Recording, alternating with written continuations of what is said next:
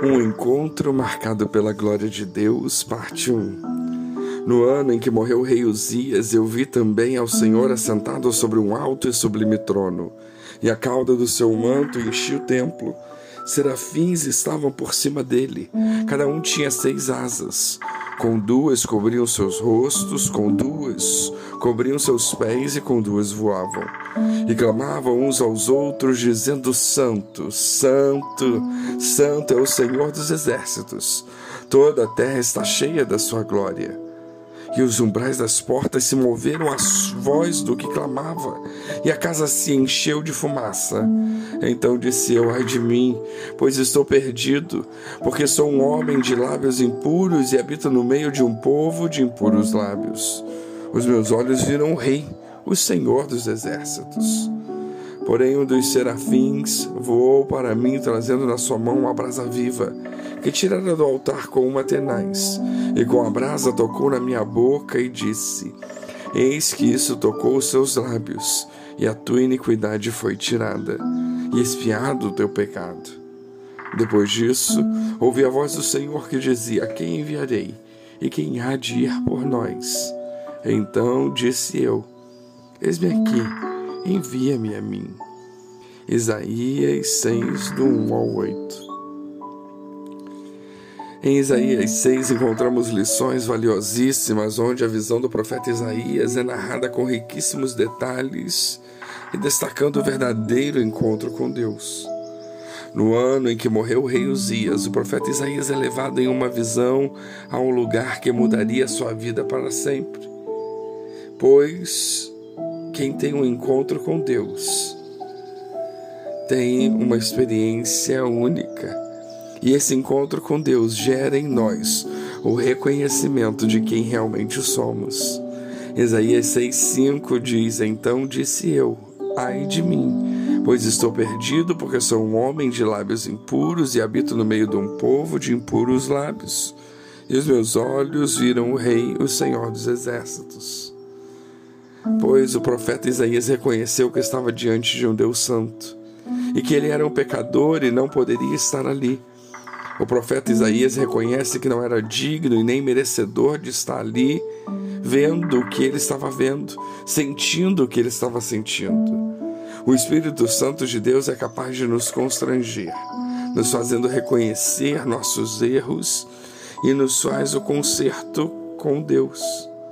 João 16, 7 8 diz: Todavia digo-vos a verdade, que vos convém que eu vá, porque se eu não for, o Consolador não virá a vós.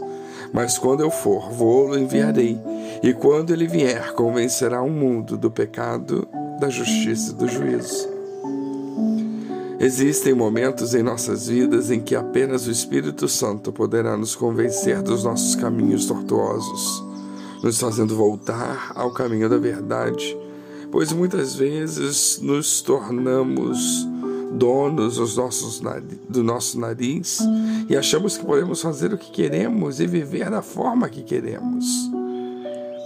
Em um determinado momento de nossa vida, quem passa a comandar é o próprio Deus.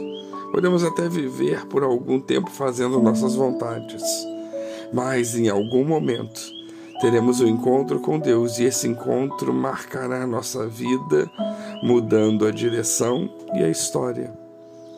O profeta Isaías, a exemplo disso, possuía lábios impuros e estava no meio de um povo impuro, mas no momento do encontro com Deus, o profeta Isaías descreve: Os meus olhos viram o Rei, o Senhor dos Exércitos.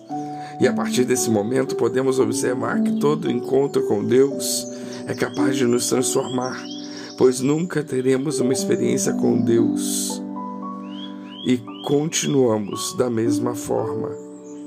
Deus não se importa com os nossos pecados, falhas, erros e defeitos, mas Deus quer saber como nós vamos lidar com isso?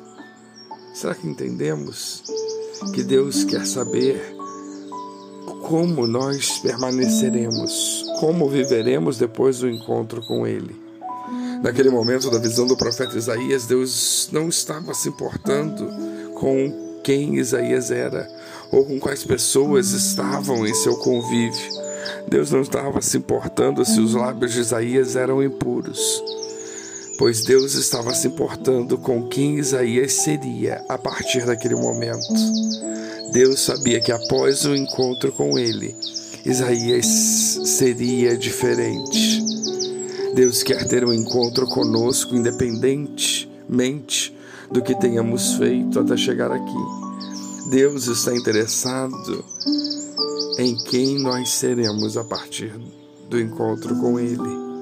Deus está interessado no que somos a partir de um encontro com Ele. Por isso, Ele quer que entendamos que todo encontro é capaz de mudar a nossa vida. Porque para Ele nada é impossível. Não é isso que diz primeiro capítulo de Lucas, versículo 37? Que Deus nos abençoe.